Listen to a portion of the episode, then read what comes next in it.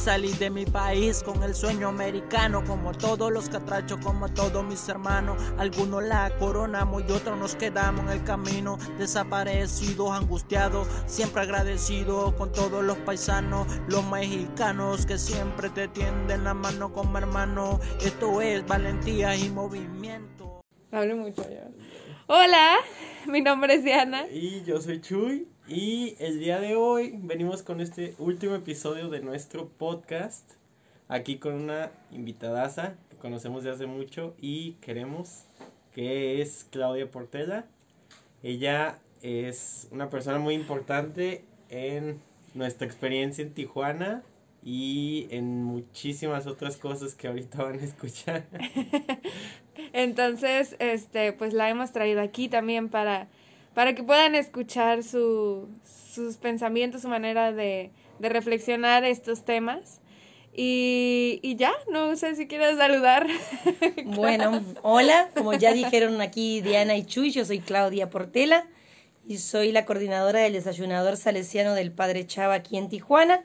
Y sí, me tocó estar con ellos y acompañarlos en su año de voluntariado a cada uno una experiencia creo bonita y que, que los marcó para hacer lo que están haciendo en este momento. Sí, hace ya dos años. O sea, suena muy rápido, pero yo todavía lo siento todavía que fue hace poquito, ¿no?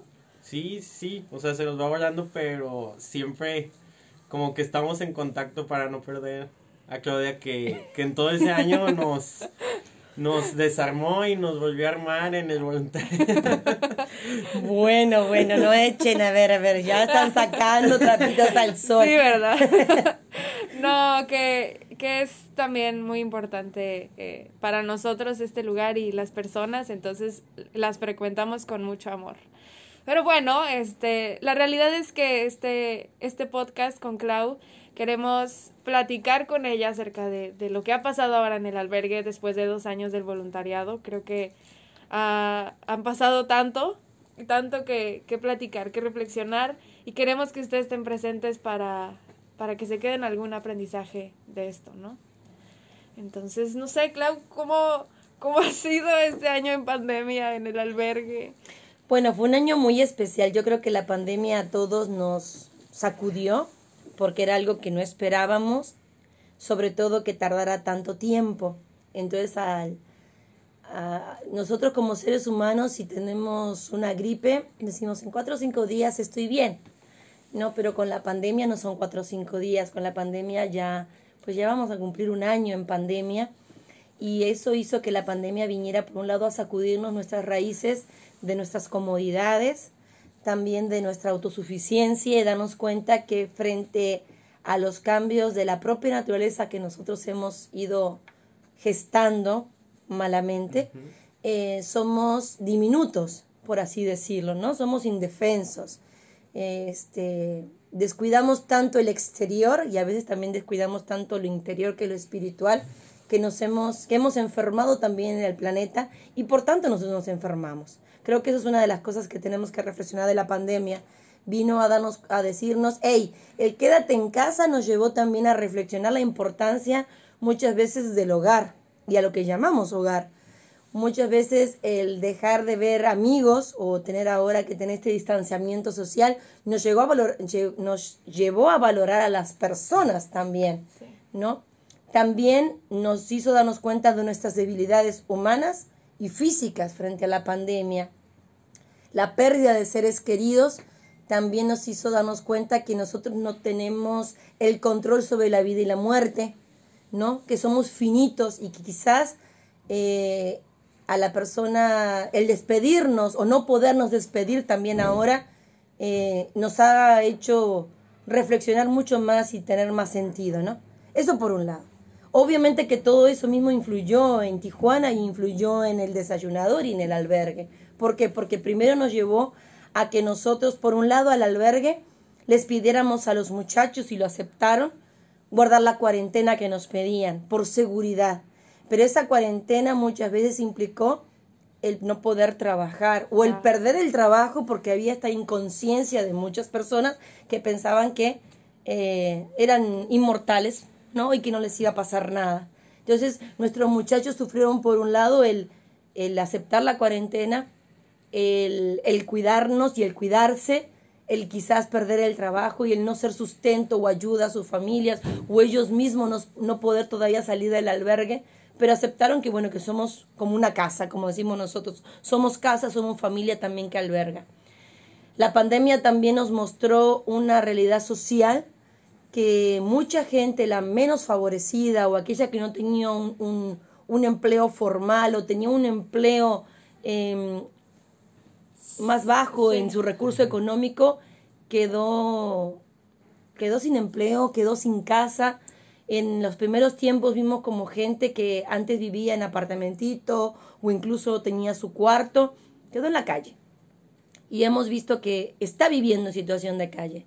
Hemos visto cómo las personas discapacitadas hay mayor frecuencia en el desayunador ahora, lo que nos está diciendo que no hay una inclusión realmente a las personas con discapacidad eh, y que son los primeros que, que, que segregamos también, ¿no? Igual las personas de la tercera edad, ustedes lo vieron hoy muchachos en el servicio, las personas de la tercera edad aumentaron, ¿no? Ya hace un ratito hablábamos de, de una persona de 80 años y cómo perdió su trabajo y hoy por hoy está pues casi en situación de calle, ¿no? Claro. Entonces, eh, todo eso lo fuimos viviendo, el, ver familias que se acercaban a comer, eh, papás desesperados por no tener empleo, eh, mamás también, ¿no? Yo creo que, que hemos visto, por un lado, todo el aumento de la pobreza, pero también, yo se los decía a ustedes, también vimos nuestra, nuestro egoísmo como seres humanos porque muchos se guardaron los que tienen un poder adquisitivo alto o más o menos alto y me cuido yo y no me importa el otro, sin entender que todos nos tenemos que cuidar porque no sabemos quién me puede contagiar sí. el COVID, sí. ¿no? Entonces, eh, vemos también una, yo les decía, una segregación, no racial, sino si queremos eh, social, hacia las personas menos favorecidas de la sociedad, los hacen invisibles, los hacen, no existen y sí existen, y cada vez son más. La brecha de la pobreza o la, dimensión de la pobreza en Tijuana viene en aumento y con esta pandemia que nos tendría que unir y ser solidarios y preocuparme cómo está el otro, porque si no está alimentado, no se está higienizando, es un vector que me puede enfermar a mí, somos indiferentes y pensamos que entonces no lo miro, no lo veo, me aparto, me encierro este, no me va a pasar nada. Y el COVID nos ha demostrado que llega a la casa uh -huh. aunque estemos encerrados. Sí. sí, no, y como dices, esto de que se nos está dando el mensaje, quédate en casa, quédate lejos de todos, pero ¿cómo hacerle con todo este aumento de gente que está en la calle? Gente que sí hoy vimos que, que yo veía y le decía, ah, mira, él tenía trabajo y los ves mal, los ves en situación de calle. ¿Y cómo decirle a esa gente quédate en casa? Pues quédate en casa o quédate sin alimento. Porque no tienen casa. No tienen casa o la están perdiendo su casa. Si las personas que rentan, vamos a ser honestos, hay personas que aquí porque eran propensos al COVID con hipertensión, con diabetes, los, eh, los apartaron de su trabajo, puede decir, algunos... Eh, con un, un porcentaje de sueldo, porque tenemos también que hablar que en muchos lugares se les hizo firmar a las personas contra su voluntad el bajarles sueldo o la renuncia. No podemos ser ciegos a una realidad incluso laboral, claro. pero también tenemos que entender, si no me pongo ni de lado ni de uno ni de otro, lo, lo justo sería que todo el mundo, si, si soy tengo una, eh, soy propenso, me, se me cuide un poco más, pero también del otro lado lo que implica sí. para una empresa. Si aquí no es unos buenos, otros malos, aquí es eh, el garantizar la salud, la vivienda, el bienestar, la alimentación, no solamente es por una empresa, es por parte también de, del Estado, ¿no? Y no, no me estoy hablando de ningún partido, digo, es parte de las garantías que debe este, fomentarse dentro de cualquier país. Entonces hay que ver qué es lo que sucede, nuestra economía bajó en todos los estados, cómo hacer para que los menos favorecidos cada vez no caigan más, no caigan más en una pobreza. Tú lo decías, gente que trabajaba perdió el trabajo. Esas personas vienen. Si yo les comentaba, de 15 despensas, 62 despensas semanales. ¿Qué implica eso? Solamente en el desayunador, pero les puedo asegurar que en las, en las obras, las Que, ustedes conocen, usted- hablábamos usted de la Sánchez, estamos entregando 35, 55 despensas. Es decir, ha aumentado la necesidad de alimentos en las personas. Entonces eso me está hablando que el poder adquisitivo de esas personas bajó. Claro. Y también como esta parte, ¿no? De ha aumentado la necesidad y ha disminuido la ayuda, ¿no? Y es como, ah, ¿cómo se puede hacer, ¿no? ¿Cómo le decimos a la gente estas necesidades? Y es también nuestro pensar y decir, ¿cómo llegamos a las personas? ¿Cómo les explicamos que es un trabajo en equipo y no es un trabajo individual, que es todos o nadie, ¿no? Y, y está muy cañón es llegar a este pensamiento y, y decir tenemos que hacer algo porque, porque todos caemos. Y. Lo primero es la mentalidad, ¿no? Una, una, una mentalidad hacia la solidaridad, ser empático con la realidad del otro. Si yo soy, soy beneficiado o mi estatus más favorecido que otros, porque sabemos que hay diferentes escalas dentro de la, de la sociedad, ¿no? Poder no ser indiferente a la necesidad del otro, no, no juzgar. Yo a veces lo que me encuentro aquí en el desayunador, justamente salesiano, es ver cómo se juzga al otro sin saber los zapatos que usa. Y eso es tan difícil. Aquí que la gran mayoría de las personas dicen es situación de callo sin hogar, pero la gran mayoría tiene una historia detrás que lo llevó a esa situación Claro. sin hogar.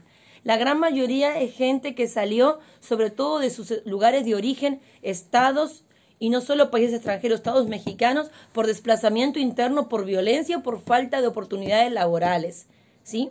Y que llegue hasta la frontera. Sí es cierto, con un sueño. La mayoría llegan todos, bueno, voy a ver si puedo pasar a Estados Unidos. Tijuana es una ciudad amable con el migrante, pero hay que darle todas las facilidades también para que pueda obtener un trabajo, para que tenga seguridad este, este, pública, que tenga salud también, que pueda ah, este, accesar a los servicios de salud. Entonces, todo eso se, se necesita ver, ¿no? Y ni que hablar de los deportados, que ahora tenemos la deportación este como tal y la que es bajo el título 42 que es por medio de la epidemia que es de Estados Unidos y que viene en aumento, ¿no? Entonces, eh, por la entrada de la frontera, de nuestras fronteras y por los puntos del Estado entran todos los días 300, 400 personas y pueden ver los datos ustedes en migración bajo el título 42 y son personas que de alguna forma quedan en este limbo, ¿no? Sin documentos, eh, y no hablo de extranjeros, ¿eh? hablo también de mexicanos que no tienen documentos, que les es difícil después, posteriormente, y más con pandemia, obtener el acta de nacimiento. El INE sabemos que también por el tema de ahora de las elecciones no están dando o las citas son en dos meses y tienes que tener un recibo de luz y dos testigos y no son de aquí. Digo, tenemos que ser un poco más amables y brindar las oportunidades para que las personas que quieran salir adelante lo hagan. Porque si no, en esa segregación que hacemos nosotros, también incidimos en que terminen en ese número que decimos, uy, es una persona que no trabaja, que está en situación de calle, pero hay que ver qué orilló también a esa persona a esa situación y la pregunta es, yo como sociedad, yo sociedad, somos gobierno, somos todos, ¿qué hago para que no suceda? Sí, no, y, y, o sea, explicar esto a la sociedad y lo complicado es que toda esta gente empieza a crecer, a crecer, a crecer en número y todas llegan a las obras o al desayunador o a todo lo que tenemos y empieza a ser tanta la gente que la necesidad se vuelve todavía el doble. Sí. Entonces, ahora sí que tiene que ir de la mano con la sociedad para saber que estas, eh, que estos lugares, que estos oratorios, que estos desayunadores cada vez necesitan más Claro. porque nuestros números siguen aumentando en gente que está perdiendo su trabajo o gente que no puede accesar a salud. Es muy complicado, siento yo, y, y es este cambio de, de hacer ver a la gente de qué manera podemos ayudar. Tal vez si ya no lo pudimos hacer en el pasado, cómo poder seguir ayudando a estas asociaciones que apoyan a todas estas personas.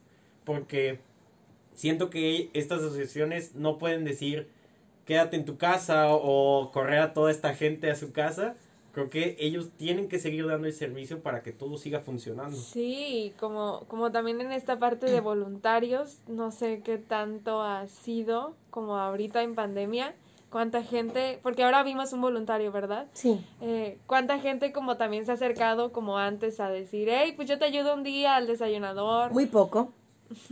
Eso es una realidad, ¿no? Con la pandemia, en el primer momento, bueno, hay que hablar también que nuestra casa, y ustedes lo saben, no solamente es un alimento. El alimento es lo básico Sí. porque es una necesidad del ser humano, la alimentación. Quizás con ese plato de comida que les demos evitemos quizás a la delincuencia, a robar por hambre, ¿no? Pero también porque, como digo, es un derecho, el derecho a la alimentación que, que a veces lo negamos, o el derecho al agua, digo, son derechos. Que si somos defensores como nosotros de los derechos humanos, también somos promotores de los mismos. Muchas veces la gente se, se acerca, como por ejemplo en esta casa, con nuestro servicio que es integral, con la asesoría legal, saber cómo conseguir su acta, cómo sacar un CURP, cosas que a veces para uno será muy fácil, pero para el que no tiene ni siquiera una computadora en casa Sí. o un celular que, que decimos, no, no puede ser, sí, sí es posible, este, porque a veces si tengo que comer lo vendo para poder alimentarme, sí pasa. Entonces, la asesoría legal que teníamos, pues se suspendió por, el, por la pandemia. La asesoría psicológica, bueno, quedó el médico, solamente uno.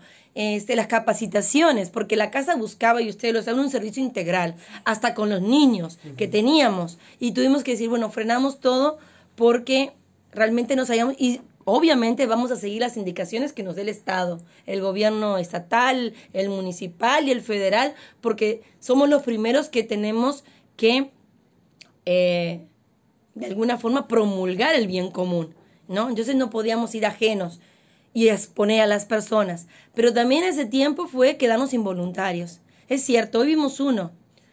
Hace cuestión de quizás tres, cuatro semanas, un mes máximo, se han acercado uno, dos, pero fue un año sin voluntarios.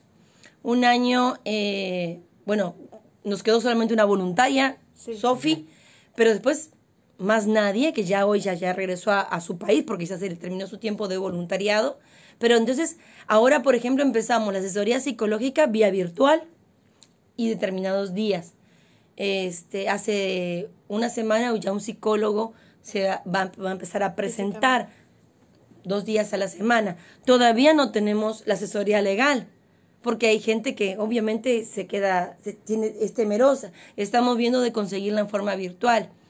También el poder ofrecer una capacitación a las personas, estamos trabados de mano porque no tenemos los medios como para poder hacerlo, ¿no? Incluso si lo queremos hacer en nuestro pequeño salón de cómputo, pues nos faltan hasta las, las este, cámaras porque nuestras computadoras no tienen cámara. Eh, entonces, ha sido difícil. Claro, eso nos ha llevado también como casa a, a replantearnos todo nuestro funcionamiento, a no estancarnos. Es cierto, al principio solamente era servicio médico y servicio de comida, y a medida que le fuimos, fuimos como entendiendo, no sé si entendiendo o asimilando que, que el COVID llegó y no se va a ir tan fácilmente y que la vida continúa y que hay necesidades y gente que sigue, sigue llegando a Tijuana este, sin documentos o que fue violentada en el camino o no sé, este, con un montón de, de realidades, pues tenemos que seguir ayudando. Entonces, en eso hemos estado caminando, ¿qué más hacer? Entonces, nos hemos transformado, nos estamos transformando, estamos como la oruga, ¿no? Que nos envolvimos y queremos volar, pero no, tampoco nos queremos morir a las 24 horas. Este, queremos seguirle viendo esas transformaciones eh, para la casa en, en beneficio hacia las personas y como les digo, en forma integral. La casa nunca ha sido solamente la inmediatez del plato de comida y ahí se terminó la atención a las personas. La idea es que por medio de ese plato de comida interactuar con la persona y en la medida que la persona permite la ayuda y quiere la ayuda, pues brindársela de la forma más armónica, ¿no? Para que sea, para que esté en la sociedad, se sienta parte de la sociedad y próspero en la sociedad. Sí, para que tenga herramientas para seguir, ¿no? Claro. No solamente el plato de comida. Exactamente. Es el plazo. anzuelo, como decimos nosotros. Es el anzuelo. Como los salesianos tienen, ¿no? Esta parte de esta es- juego y- Exacto. Ustedes han visto, muchachos, ¿Cuántos se fueron a casas de rehabilitación? Hace un rato estaba Nacho ahí. Bueno, perdón, dije un nombre, pero bueno, no saben el rostro. Este, eh, rehabilitado, trabajando, bien, viene y ayuda. Eso es lo que queremos. ¿sí? Ser, yo siempre digo, ser como un bálsamo. Cuando tú te lastimas y te duele mucho la herida, te pones la cremita para que te quite el dolor y te sane. Bueno, poder ser esa cremita que le ponemos a la herida para que te quite el dolor y pueda sanar. Y solamente después mira, ah, acá tengo una cicatriz, pero ya no tengo el mismo. Y no, por ejemplo, que se convierta en una úlcera y cada vez es peor. Claro. Sí. Eso eso sí, siempre nos marcó mucho en el voluntariado que la gente llegaba y, o sea, un servicio completo, pues llegaban y con nuevo corte, con medicina, con comida. Con empleo. con, empleo, con todas las oportunidades. Y veías a esas personas que antes comentábamos que no existían, ahora los veías con un empleo, con una sonrisa, con vías de seguir creciendo, pues de ver por su familia, de ver un empleo más alto, o sea, como que se fueron desarrollando y, creo que eso es la Nuestros muchachos del albergue, que ustedes han estado incluso con ustedes, hoy por hoy que ya no están aquí, haciendo su vida, queriendo ser fermento en esta sociedad. Eso es lo que queremos. Claro. Buenos cristianos y honrados ciudadanos. Y creo que que es un buen ejemplo el desayunador y nos ha dejado mucho y ojalá ya todos los que nos escuchan pues se queden con esto bonito que es este proyecto y que los anima más. Creo que ahora hablamos de muchas cosas, muchas, muchas maneras de, de, poder reflexionarlo tú que nos escuchas eh, en tu cabeza, en tu familia, en tu persona y decir, bueno, ¿cómo puedo ayudar, no? Eh, a mí me gustaría, Clau, como que pudieras contarnos esta parte de cómo, cómo lo has hecho, porque Clau es uruguaya, ella vino de voluntaria aquí y aquí se quedó, ¿no? Por diversas situaciones, pero como, ¿qué, qué es lo que te ha llevado a, a seguir en esto, ¿no? Eh, en este en este ritmo de vida que, que todos los que te conocemos digo, wow, ¿cómo le hace? Pero yo no puedo ni con las matemáticas ni la tarea de historia y Clau puede todo. Entonces, y, siempre la vemos con una sonrisa, ¿no? Y, y con su frase de alegría. alegría y buen humor, ¿no? A pesar de todo lo que decimos, ¿cómo? O sea, ¿cómo le hace para para seguir con alegría y buen humor después de ver todo esto, ¿no? Entonces... Ay, ya me la complico esta mujer. Este, bueno, pues la alegría y el buen humor es un estado del alma, del ánimo, ¿no? Eh, atrás de todo, pues primero hay, una, hay mi relación con Dios, que creo que es fundamental. Cada quien va buscando su lugar en el mundo. Eh, yo creo que hay una frase que se decía que Dios nos colocó en el mundo para los demás. Entonces, a mí me colocó para el servicio a los demás. Un servicio donde yo, en la medida que acreciento, no sé si creciento, profundizo en mi fe, me puedo brindar. Para mí esto es un servicio, es un estado de misión, yo siempre lo digo, los desayunador y la vida tiene que ser un estado de misión. ¿Por qué digo estado de misión? Para evitar que la rutina nos atrape. A veces podemos amar mucho a Dios, eh, pero termino encerrado en mi casa o en el lugarcito. Y creo que lo dice el propio Papa Francisco y nos lo demostró Cristo, ¿no? Tenemos que estar en salida, en camino. Jesús transitó toda Galilea, ¿no? Eh, anunciando, tratando de demostrar con ejemplos. El Papa en esta actualidad, que para mí yo me quito el sombrero con este Papa, nos invita, a pesar de más de 80 años, va y se mueve la semana pasada, estaba en Irak, este, se arriesga y el anuncio del Evangelio tiene que ser un anuncio arriesgador, un anuncio que te haga sacarte el polvo todas las mañanas. Y para mí eso es misión. Misión significa que cada día yo me pongo en manos de Dios, a mi estilo. Por supuesto, aquí no es que, que me la pase rezando con el rosario, sí trato de hacer mi vida oración, pero que qué es lo que Dios me pide. Y me pide salir al encuentro, me pide acercar a otros, a los demás. Entonces, creo que va por ahí. la frase sí, mi alegría y buen humor, porque yo creo que eh, Dios es un Dios alegre. No, hay un libro que es El Dios en quien no creo de Juan Arias que decía, mi Dios es alegre, mi Dios es este profeta, mi Dios es revolucionario. Yo creo que eso es la invitación, ¿no?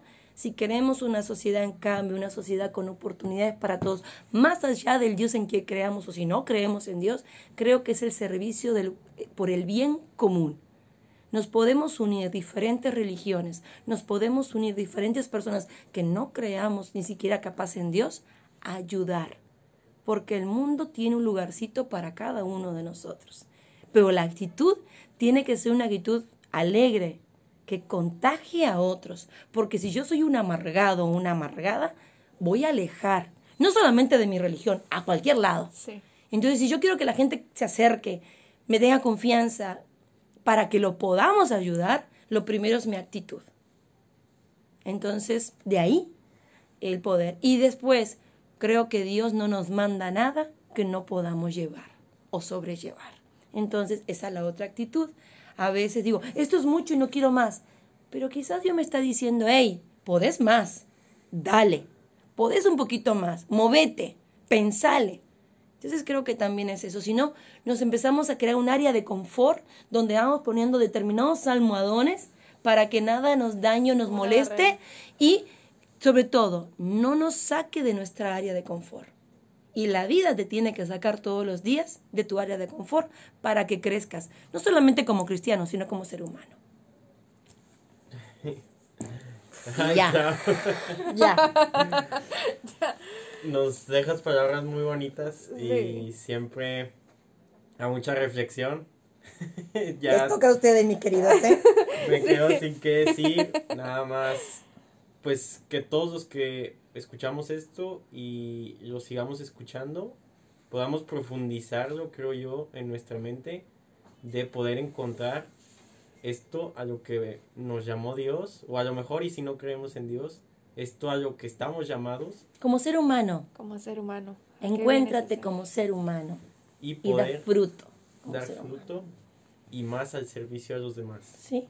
Sí. Y creo que no hay más que decir. Muchas gracias a ti, Clau, por todo por, por ser este método de inspiración para nosotros y para los demás. Uy. Corte. Ay, Dios, no te apunto a soltar las lágrimas. Sobre todo yo que soy tan emotiva. Sí, ya, ya lo, lo, hablaremos después del podcast, pero eh, gracias a todos por escuchar y, y pues bueno, seguirá la aventura de este proyecto. Esperamos que sigan con nosotros más adelante y les mandamos un saludo a todos. Hasta donde estén. Bye. Bye. Díselo, Chapu. Valentín Movimiento. Activo 664.